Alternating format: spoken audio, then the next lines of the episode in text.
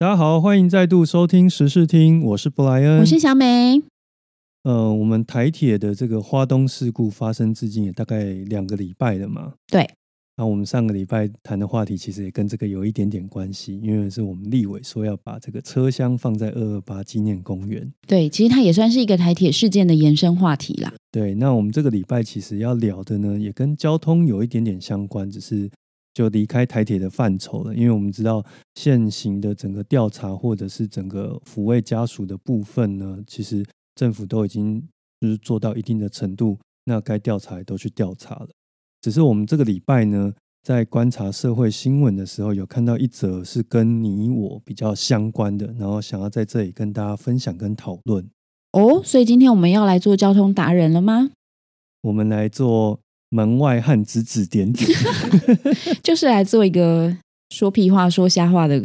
节目对，因为毕竟我们两个都不是交通相关，可是交通是跟大家息息相关。说实在，也不是说你是专家才能讨论这件事。哎，而且我觉得那个交通这件事情，专家可能也不一定有解药。哎，哎，我不是鄙视专家，你知道吗？只是我觉得台湾的交通，从我小时候就常常听到是一个大问题，他到现在仿佛问题也没有缩小，可是数十年来有。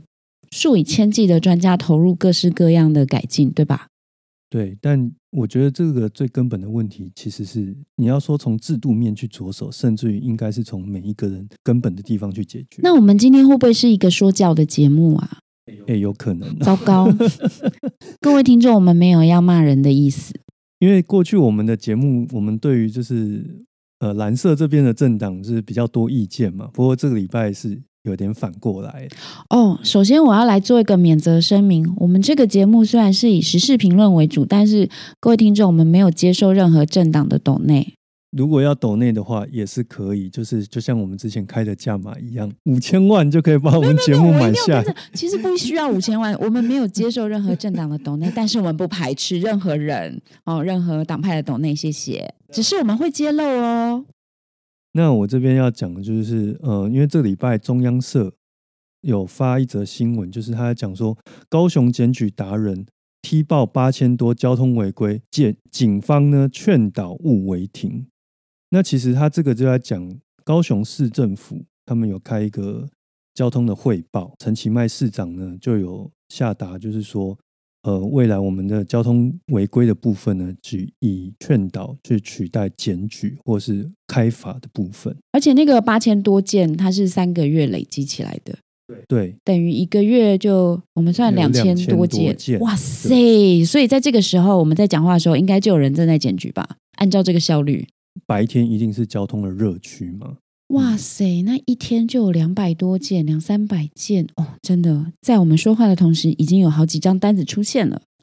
而且，呃，我相信这个一定是比较集中在市区啦。高雄是它的占地蛮大的，可是会被检举，一定是中间那个比较黄金的热区。对，就是旧高雄市区啦，可以这样说。那我觉得这个要讨论的是说，因为其实我们也知道嘛，台湾就是地狭人稠嘛。那早期的都市规划又不是那么的完善，所以就是致使说我们的交通规划上没有办法那么的尽如人意。对啊，就是我们刚刚一开始讲的嘛。我觉得专家可能也不能够完全解决这个问题，因为有一些先天的阻碍。对啊，比比如说你以新北市来说，常常那个永和的路是几乎是像一个八卦阵一样。那你说要如何的？妥善的去规划这样的一个地形，其实就算是专家来看，其实都不没有办法，就是那么尽如人意。但我觉得这个有一点，我们要需要特别讨论的是，呃，陈其迈在汇报上面的意思是说，我们就尽量不要罚这些民众。那有这个违规单，我们就是先劝导他们为主，甚至于有一些单子，就是如果可以不罚，就不要罚了。好暖男哦。对啊，陈其迈那时候要跟韩国瑜选举，不就是被称为是什么高雄暖男吗？对啊，我刚听到，只是觉得真是一个暖男的市长。但这样子，你觉得好吗？如果当初立法上他就已经把这个都规范的很好，就是说，哎，我们什么样的情况下就是该罚，那什么样的情况下不该罚？当它发生的时候，你就是照这个交通的一个。呃相关的法令去去走，那就完全没有问题。但是现在执政首长上来了，他可能只是为了自己的一些政治上的一些考量，然后去放宽了这个执法上的一个宽度，那这个就很有必须要去检讨的地方。对啊，因为我觉得违规就是违规，诶，我们当然可以去探讨说这个法令的设计有没有问题，或那个地区有有没有什么问题。可是，诶，理论上政府接到这些检举，就是该做回应，是吗？对啊，那今天你就是警力人力不够嘛？对，你不够，一般民众去检举，那这个你又不受理，那是不是有检讨的地方？我自己会觉得违规停车这件事情啊，在台湾的热闹的地方真的很常见，然后大家仿佛都有无数个不得已，然后这个不得已呢，可能也会去找明代啊里长来做。拜托吗？陈情吗？所以我有听过一个说法，哎，我不知道现在有没有。如果没有的话，不要怪我。就是好像收到的交通罚单，有些民意代表会帮你做处理。早期这些民意代表就是想要省事啦，嗯，那他就其实就是从他的口袋去付这个罚单。更早期是他们就去销单，但因为现在的体制已经没办法，就是一旦成立了。就是没办法取消，那他们现在的做法就是从自己的口袋里面觉得这个钱也没什么，就处理一下。哇塞，做一下选民服务这样子。这选民服务真是太赞了，不知道该说什么。我好像常会说这句话哈，可是我真的不知道该说什么啊，只恨自己没有罚单。所以我觉得这个就是，我觉得这个就是我们选民选出来怎么样一个民意代表，他就会照这样的一个模式去走。也是，而且，嗯，当然可能会有些听众听到我接下来讲的话，会有点不高兴。可是你违规就是违规了啦，对啊，每个人都有万千个不得已。而且，就算是我们两个在这边做主持，出去骑个车，你逆向了，警察就是开你单，我们也是摸摸鼻子就缴掉这笔钱。你就是下次就不要这样做就好。真的，因为我觉得违规就是违规了啦，违规没被抓到就是我狗运嘛。那你运气很好嘛？啊，没有人检举了，那都 OK。那下次你自己要斟酌。可是我们都已经十八岁了，都已经二十岁了，你就是要在刑法上、民法上为自己所有的行为负全权的责任嘛。那你把这个单子交给明代，就代表说别人要帮你扛这个责任嘛？就是好像把自己的责任释出去的感觉啦。对，那我觉得高雄这件事情，其实说实在的，我们在翻历史的一些新闻里面，我就有看到郑文灿其实也有讲过类似的一个方向，因为他他就在这个一样在他们的市议会上面就痛批说，检举达人把政府当工具，简直是地下市长。因为桃园市区的核心其实那种违停啊，或者是并排也是问题蛮严重的。哎，对，而且这个好像是。一年多以前发生的事情吗？这大约是在二零一九十月的新闻。那其实他在主持市政会议的时候，也是呃，把这个大量检举这种事情呢，就是作为一个很针对性的一个讨论，然后把他们称为是地下市长。因为有的人检举达人，甚至于是某一个路段的一号到一千号全部都要检举。然后因为检举了之后，政府机关就要受理，受理他就要去花很多人力做调查。对，所以。那郑文灿那时候是对这件事情有点生气，他说：“针对大量检举、重复匿名的检举案，是否就是定定处理办法，就是不受理？”不过我觉得检举这个机制有点有趣，哎，怎么说？哎，我自己是不太喜欢去检举别人啦，我应该也没有干过这样的事情。我觉得他有点亦正亦邪的味道。的确，就是别人做不对的事情，我们可以去。纠正他，或者是去让有公权力的机关来做处理，但是他也就是可能像我刚刚讲这样子被滥用。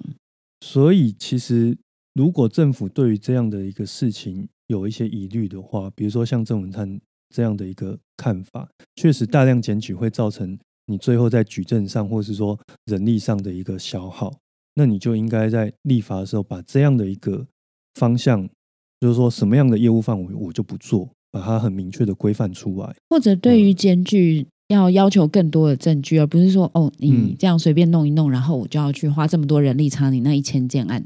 对，因为我刚刚看那个高雄市的那个交通违规啊，嗯。光是寄送那些通知单还是罚单，邮资就很高哎、哦，他用邮资这个来讲，对不对？嗯。可是我在看 PTT 上是有一部分的言论是在讲说，你说几千万的邮资，但是你背后进来的罚，哦，对啦，对，啊，因为你就是一个固定成本的概念，你随便缴一张单就三百六百起跳嘛，那、你找邮差送送个信不就五块十块吗？这也是哎、对不对？就是对于人力这件事情，或者是说物资这个，其实就是占整个罚单里面，它的处理的成本也许没那么高。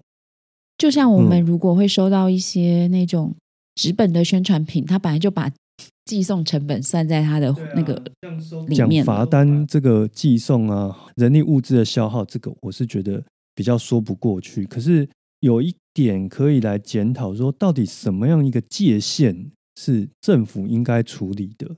其实政府自己要把规则讲清楚之后，其实那一些来乱的检举单，自然他就没有办法乱嘛。他乱个一两次，他就发现说啊，这这的我抖。可是我们还是要针对就是真的在违规的那一群人去做加以的一个呃，等于是说用这样一个方式让他们不要再违规。因为这些人的违规，其实也就是引发交通混乱的蛮大原因之一。对，而且小美，你知道吗？交通检举，检举人是没有钱，我知道啊，对不对？所以其实检举的那一个人，他本身并没有好处。那你让他在没有好处的这个前提下，他还一定要去检举，而且检举是花时间的成本进去，为什么？表示他应该真的被影响到，或觉得这件事情很严重，会他一定很生气，对，就是很不对不对爽。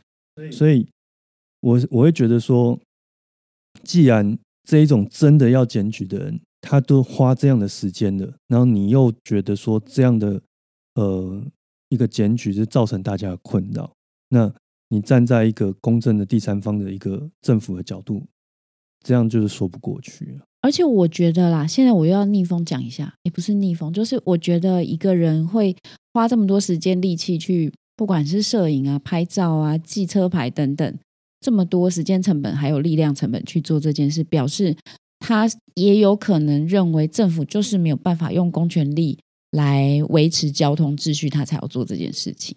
如果政府自己只要有人违规了，马上就能够处理的话，他干嘛没事跟你在那边瞎耗？对啊，所以这也是一种有点像是执行自己的权、保护自己权利的做法。他不得不的情况下，他只能挺身而出。那你看他出来检举了，他其实有一些风险。被揍的风险，对啊，我们就看到之前那个金山南路就有补习班在我们台北蛋黄区，对啊，啊，就是这些接小孩在补习班接小孩的民众家长，他就是把车停在红线区。哦，我就是占这个几分钟的时间而已，我接个小孩，难道这样不行吗？干，如果有一百台车，每个人都占一分钟，那一条路就不用走了哦。对不对？以前那个在学校里面，你只要晚一点进教室，然后老师就说：“来来来，你占大家一分钟，这边有四十个同学就被你占掉四十分钟。而且我觉得违停有件可怕的事情是，大家都觉得我停下就走了嘛，可是你嗯其实就占用了类似一个车道了。”对啊，其实整个车流都会被你影响，有的时候甚至就会引发车祸。然后你可以停在红线那边接小孩，就有人会觉得，那我就并排这边接我的小孩，可以吧？对，因为被你占到了靠那个外侧的位置，所以我要接我的小孩的时候，我只能在稍微外面一点。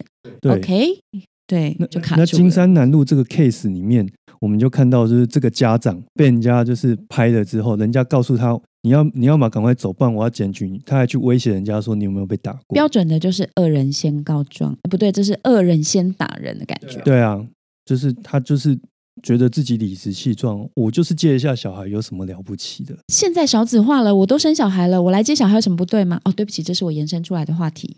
所以我们刚刚讲这一些啊，其实它最核心的问题，当然都市设计是有问题，车位不足确实有这样问题，可是更核心的部分是在于说，我们一般人对于法治这样的观念，它是可有可无，甚至于是是可以变形的。天哪，我们今天好逆风哦！但我我觉得你说的没错，因为呃，的确人会因为很多不得已做了一些决定，嗯，可是我觉得违规停车啊，或者是不礼让行人，这并不是攸关你生存的问题，这常常只是我们为了自己的方便。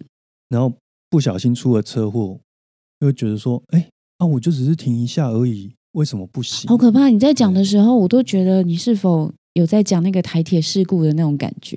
啊，因为对啊，他可以解工程释说，如果车停在车上，可能他马上就开走啦有什么不。行的？那出事了，其实就真的不行。对，有时候违规就是从小的时候，我不是说从小孩子，我说从小的违规开始做的。但是其实这些并不是，就像我刚刚讲的，是一个会影响到你啊、每天的食衣住行的问题。可是大家还是就觉得啊，就坐一下没关系吧。尤其是像我家住在小学附近，嗯，其实那个上下课的时间，我如果可以是不会经过那些地方的，因为全部就是各式各样的摩托车跟汽车，它是占满了路。我自己会觉得很疑惑啦，也许家长会很生气我这样说，可是你应该都是在那个学区的范围之内吧？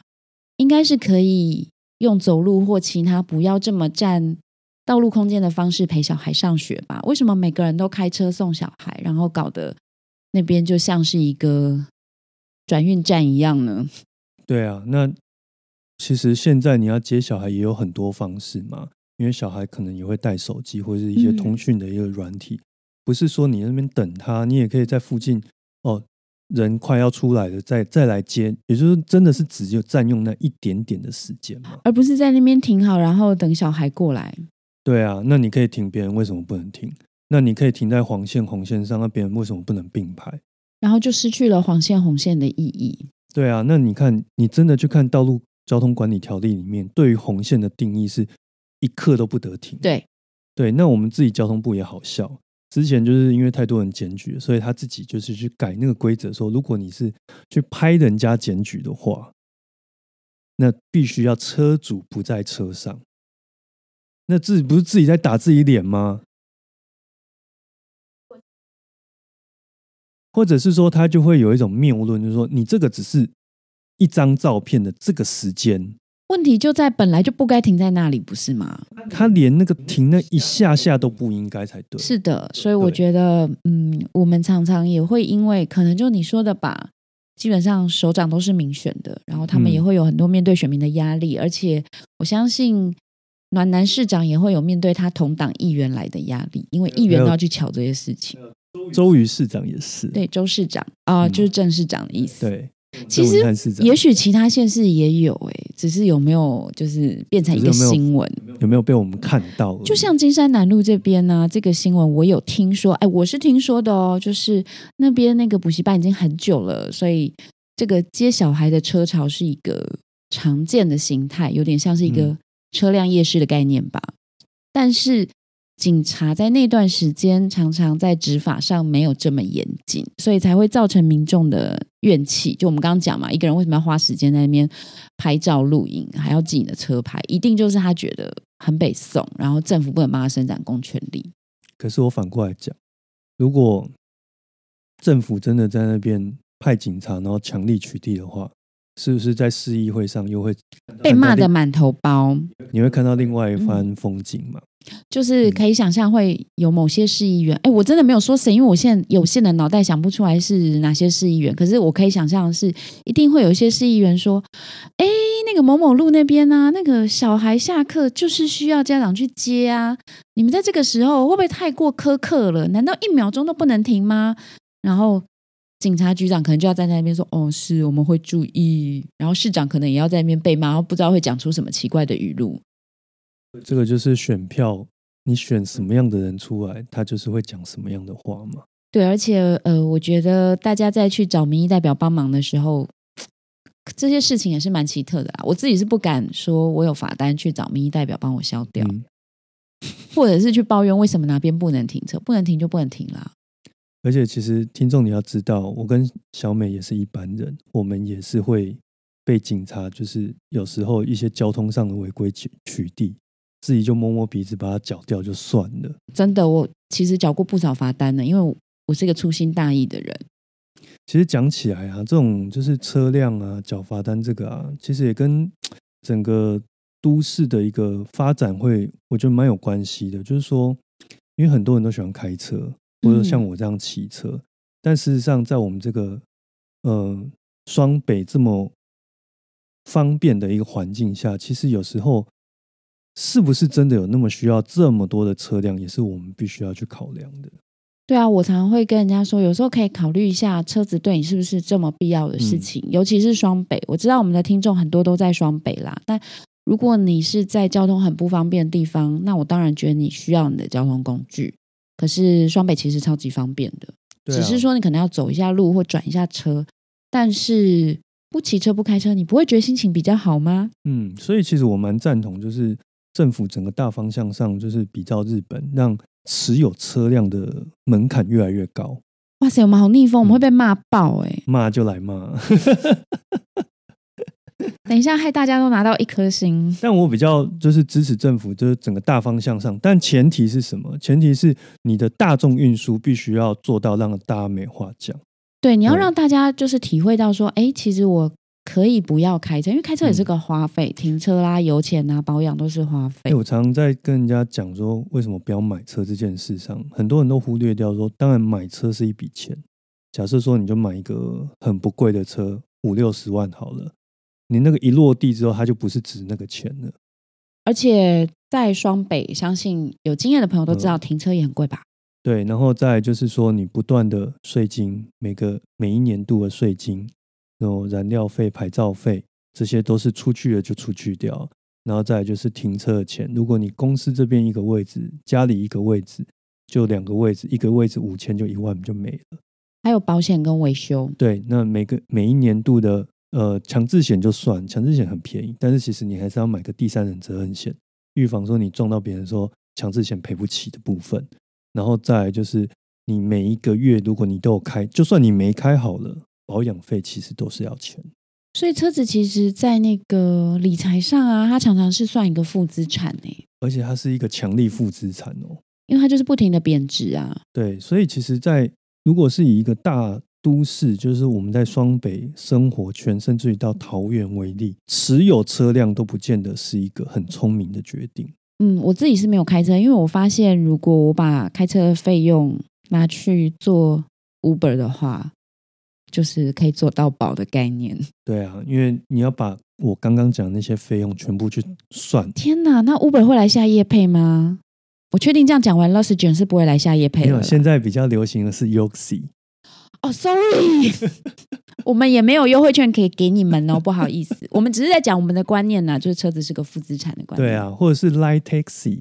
哎，哎，我觉得我们要不要讲回来交通啊？所以就是。哎，我看到那个陈奇卖这个，我我觉得是不怪他，但也怪他。不怪他是因为，其实今天就算是还是把韩国瑜摆在那边，他也会讲出差不多的话。哎，会不会如果是韩市长的话，也许不会发生这样的事情，因为也许市民会觉得。就算了，没有他会回什么？我我想到，我们路都平了，灯都亮了，交通应该没问题才对啊。不然我们就去种棵树吧。讲的是说，这个是属于内政的问题。说说实在的，我觉得跟政党就比较无关，而是我们自己选民自己对于自己的呃行为以及你自己的法治的观念到哪里。千万不是说啊，今天法律定这样，遇到我的时候，他就必须要放宽三十趴。或者是说，哎呀，没关系啦，不得已，我试试看，一下子就好了。我觉得这个真的很可怕。但我这边还有一个想法，就是，就前面有讲，交通从我小到大，搞不好从我出生以前就一直是个问题。可是我自己常常看到的，就是除了选择性执法或选择性守法以外，还有就是有很多地方是我们要注意的嘛，违规停车嘛。嗯。还有一个，其实就是你不会觉得台湾车子都不会礼让行人嘛？就是即使我走在斑马线，都有怕被撞死的。可能，那有这么多问题，可是我觉得这可能也是台湾的一个现象，嗯，要求很快速、短暂的绩效，所以我以前常会在某个时段，可能那段时间的呃某个地区的警察特别喜欢找那个呃不礼让行人的这个罚单，那过了没有多久，他又开始可能是什么违规红灯右转啊。哦，whatever，就是你知道的，就是一段时间换一个目标。也就是说，他可能这个月是执行 A 这个法条好了，那到下个月我执行 B 这个法条。那因为我们法条很多嘛，你随便列个啊，二十六个英文字母有二十六条好了。然后你下次轮回到 A 的时候，其实已经不知道是什么时候了。所以他没有办法帮助大家建立一个呃比较坚固的观念对某件事，比如说呃。我觉得像骑机车要戴安全帽，第一个这是很好抓的，嗯第二个就是这个时候是当时强力规定一定要做的事情。这个是陈水扁在担任台北市长任内最令人印象深刻的一件事情。真的吗？我我不太清楚是不是那个时候。是啦，因为他上来其实就是要求台北市民，哦，就是所有人都要戴安全帽才能骑车。那后来因为这个政策真的是得到的效果也不错，然后在各方面的数据都往下掉，所以才会变成实行在全国。当然，最后在全国实行的范围，一直即使到今天，我知道有一些县市可能比较偏乡的，你没有戴安全帽，警察也不会抓你。可是至少他在中央的法令上，这个是强制规定的。而且大家就是在蛮短时间之内就建立了这个习惯。嗯，我自己觉得，虽然那时候也很多抱怨，很很热啦，什么什么嗯什么，但是现在大家都知道骑机车要戴安全帽。嗯，那那这个就是在一个特定的时间段里强力执行某一种法令可以造成的效应，而不是说这个月做 A，那个月做 B，然后导致过了十年，那个车子对于要在斑马线上礼让行人这件事情，还是不是每个人都有这个观念的。而且主要是我觉得那一个会成功，还有一个要素，就是除了他强力执行之外，嗯是大家对这件事情心里面是认同。因为它跟我们的人身安全有蛮直接的相关性啦因。为你有骑乘机车的朋友都知道，一旦出车祸，其实最严重就是头部就撞到嘛。那因为这个确实让我们的死亡率 A one 事故的死亡率确实有明显的下降，所以大家心里面对这件事认同了，自然而然就归队了嘛。那那一些反对的声音，自然而然就会减少。嗯，可是斑马线礼让行人也可以降低死亡率啊？为什么大家好像 不是每个驾驶都有这个想法呢？因为我好几次在斑马线上差点被撞死，我天哪！就是我走路比较慢，我真的过嗯马路都没有看手机哦，但是就是会遇到不管是摩托车、呃汽车还有公车，我都遇过，嗯嗯我连嗯公车都遇过，我觉得很可怕。诶，说起来，我们在台湾就是过斑马线，感觉是好像是生死交关的事情。嗯，这个时候我不是要说外国月亮比较圆，但是你知道吗？如果你在一些西方国家在斑马线上你被撞了，然后不管怎么样，你可能这辈子吃喝都不用愁了。诶，这个让我想到那个电影《儿子的大玩偶》里面的桥段。你这样讲好老气哦，我怕听众不知道你在讲什么。没有，我只是比较喜欢看老电影而已啦。哦，儿子的大玩偶是以前啊，不是以前，就是一位备受敬重的台湾作家黄春明黄老师他的作品，他是小说后来改编成电影，他的嗯剧情呢，哎、你来介绍好了。简单来说，就是那个主角被外国人不小心以车祸的方式，就是撞到住院。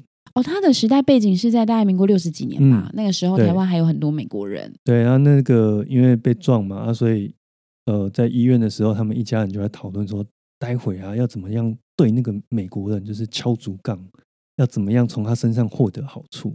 因为以前那个年代住院很贵，然后呢，大家也没有什么保险的概念，所以每一次出车祸就是谁吵赢谁就赢了。对，那如果以今天的币值来说，我们来讨论一下说，如果我今天出车祸啊，对方外国人，我可能想要跟他讨个五十万，好不好？哦，有可能，因为他受伤还蛮严重，要住院那一好，种我。就说，那我就呃什么不能工作啊，不能干嘛？那这样五十万，哦对他们是不是就这样计划好我？跟阿多阿公我要提五十万了呢，嘿，结果那个外国人来，可能就直接给他个两千万之类的，就是这种比例，就是完全是不成比例的赋予。他说，不仅是呃把你照顾的好好的，我额外再给你一大笔钱，是让你嘴巴讲都讲不开来。哎，对，而且我记得那小说还说要帮他把他家里的一个好像有不能讲话的一个孩子送去美国念特别的学校，对对对因为他就是觉得很可怕，因为在国外，如果你撞到一个走路的人或什么，那个是非常可怕的事情，要赔很多钱。对，那那那个美国人就说啊，没关系啦，我他一开口，反正就讲了一个数字，就嘴大家嘴巴都闭上了。而且是不是他们心里还觉得说，哇，撞一次车就可以得到这一些？对啊，如果是我的话，我都想要在路上给人家碰看看的。好了，不要乱讲话。但我们讲这一篇小说跟这部电影，其实是要告诉大家一些，嗯、就是在交通观念上的不一样之处。就是说，像日本人他们来台湾，因为之前因为学语文的关系，有认识一些日本人，然后他们就会说：“我在台湾走在路上好恐怖哦。”因为在日本，如果你有在一般道路上走，你会知道说，一旦你要过斑马线，那个车是离你远远的，不敢靠近，然后他也不会催促你，甚至于你跟他就是示意说我走快一点，他还会就是用手告诉你说不用不用，慢慢走就好。就是一个在生活步调很紧凑的日本，他对们，的驾驶也都会礼让行人哦。嗯，所以这个其实从两个角度来看，就是一个是从法律面，就是说一旦你碰撞到，哇，这个是没完没了。那第二个是他们的心态上也基本上是以人为优先，接下来才为车，因为每一个人都可能是在路上走的行人嘛，就算是计程车司机或是驾驶都有可能，但是不见得每一个人都会是驾驶，所以那个整个位阶上来说是不一样的。而且啊，我这边要讲一个可能大家会觉得很左交或站着说话不腰疼的话，就是说我也听过有驾驶抱怨说，哦，礼让行人，行人过马路就慢吞吞来看手机。我跟你说，那就行人权利，看手机就算他的啊对，但是秒数就是他的。我常常也会在路上走斑马线的时候，觉得说我是不是不能变老啊？因为我看嗯到很多阿嬷，哎、我我当然知道有三宝啦。我先讲一般正常的阿公阿嬷，他们好像就是很害怕，要赶快把它走完。可是他的描述明明就还剩很多，但是就会有很多人迫不及待想要赶快转过去，然后赶嗯快，嗯，反正就是一副你们不重要了，我要赶快转弯这种感觉。嗯，所以我觉得这几年其实这样的现象有慢慢的缓解，可是至少我在大学以前，哇，过马路其实都是真的是以前大人教的，马路如虎口，行人当心走，嗯交通部欢迎你来下夜配。不是啦，可是我要说，嗯、我觉得有改善，嗯但是我自己偶尔还是会遇到，就是那种惊魂时刻。那我觉得，就是虽然我们讲话看起来就是很像在讲生活与伦理的课本，可是我也要提醒大家，我们是不是都会羡慕一些进步的国家？嗯，可是这就是一个进步的价值，这个是我们每个人可以做到的。一旦你要进步，就要有所牺牲，对啊，对就要没有什么都让你拿走的了，不能够说我要，暂停一下。对这种事情，其实在国外，嗯、如果你说闹区的话，几乎是不可能发生。嗯他不可能让你在那里暂停什么一分钟、五分钟，不行就是不行。所以今天在讲这个议题，我真的就是觉得跟你的什么政治立场啊，或是什么，你是什么台独吉娃娃，还是什么还是什么统派？统派蓝区啊，这个都无关，因为你就算是统派蓝区、台独吉娃娃，你都必须要过马路。而都不这个能够违规停车。你不能说，因为我今天支持台独，所以呢，我就可以这个看到行人就不礼让。不能说我们是八一七，所以我们嗯就可以乱停车而已。然后我是八一七，所以我就可以走路有风，然后就是爱红灯左转就红灯左转。这个都跟那个无关。就是简单来说，我们的法令规定到哪里的，其实政府就是那一执行那个法令的一个标准。那我们就是照在这个标准下面，一旦违规了，你就就是乖乖交你的罚单。那你没违规了，看到别人违规，我认为你就算去检举他也不不为过，因为他就是违规嘛。对啊，然后我觉得就是你去找民意代表，也是一种政治参与的态度。如果嗯你是为了这样，嗯、被开罚单啊，或者是其他一些你自己明明就有点错，但你又嗯希望可以对你开特权的事情去做这种政治参与的话，那么我们对于社会的期待就可能会不一样哦。嗯，这样讲有点 绕口，意思就是说，如果你是为了你自己的事情去找民意代表瞧，然后 这件事情明明就是你理亏的话，那么你这样做其实只让社会变得更糟，而不是更好。嗯，不管你是八一七还是那个五五五多少，随便哪一位随便啊，嗯就是这一千三百万人嘛，有在对实实际参与这个社会的整个政治运作的这一千三百万人。因为你去找这些民意代表游说的时候，间接就是在影响他们的行为，他们会为了迎合他的选民而做出一嗯些调整。那么，如果他的光谱是越来越往苟且的方向调整，我不认为对社会是很好的示范。对啊，这就是呼应到我们上次那一集在讲叶玉兰最后在谈的啊，你要每一个人就是把你的生活都准备好，等到有一天我们的国家要朝某一个方向去的时候，它才是一个才会走得顺利嘛。那如果你自己都不把自己的呃生活准备好了，没有人可以救你。没错。可是今天好严肃哦，生活与伦理那讲到交通就是万年课题啊，真的。嗯本来今天我们很犹豫要不要讲交通的，嗯，因为阿公阿来马是赶快呐，那我可以分享一下我所知道的呃，对岸对于交通管制的一些事情吗？不是很多人都说，哎，给中共管比较好啊，他们这是一个比较他没有让你违规停车哦，嗯各位，这是我朋友告诉我的啦，就是嗯，对岸有一些关于交通违规的处理方式是相当严厉的，他们是用那个你的驾照可能就有多少点数吧，嗯我忘了几点，我们就姑且算个二十点好了。那你们也知道嘛，对岸满布着监视器，嗯那也有很多看着监视器的人，所以他们会对车牌跟监视器，然后呢，每一种违规都有它的扣点机制。我真的不知道啦，大家有兴趣可以去搜寻一下。那么扣到一定的点数呢，你今年就不用开车了，你这张驾照就作废了。哎，可是，在台湾其实有扣点，对不对？但台湾扣点没有用啊，好像那个扣点没有什么实质的作用。对啊，嗯在对岸的扣点是蛮可怕的。然后，嗯，因为这样，有些地方的交通的确得到了明显的改善，嗯因为它没有申诉机制。就我所知啦，不太能申诉。然后，哦，我们的交通裁决其实还是可以去 argue 一下，嗯而且说实在，除了像酒驾这种真的是非常重大恶性的嗯犯罪，你会没办法去嗯申诉之外，很多我就是缴完罚单就没事了。嗯，对不对？我今天就算超速，我缴个几千块最多嘛，嗯嗯，缴几千块就没事了。可是，呃，就我所知，中国的那一种几点制度，不是几点啊，扣点制度是有很多是没办法缴钱消灾的，嗯他就是扣了，扣了就是扣了。然后一年如果扣到这么多，你今年就别开车了嘛。所以，像是过马路礼让行人这件事情，就我所知，就在一个严重扣点的范围内。所以它优先顺序非常的前面。对，嗯当然，我不是说那个制度很好，因为你要想，它那个制度是配合了大量的监视器。嗯那么，我觉得如果我们不希望是被这样管理的话，那么你自己对自己的管理的程度就要提高啊、把自己准备好就好了。对，嗯，对，这是一个小小的分享。那我们今天呢，就是跟大家来分享一下就是对于交通的一些观察跟我们的经验这样子，然后也希望大家去思考看看，怎么样的一个未来是你想要的。对啊，如果你对我们讲的内容有什么意见，或者是觉得我们哪边讲错的话，都欢迎留言给我们，不管是 Facebook、Instagram，或者是在我们的呃节目链接下方留言都可以哦。嗯，那我们今天时事听就到这边结束喽。我是布莱恩，我是小美，我们下礼拜见，拜拜。拜拜。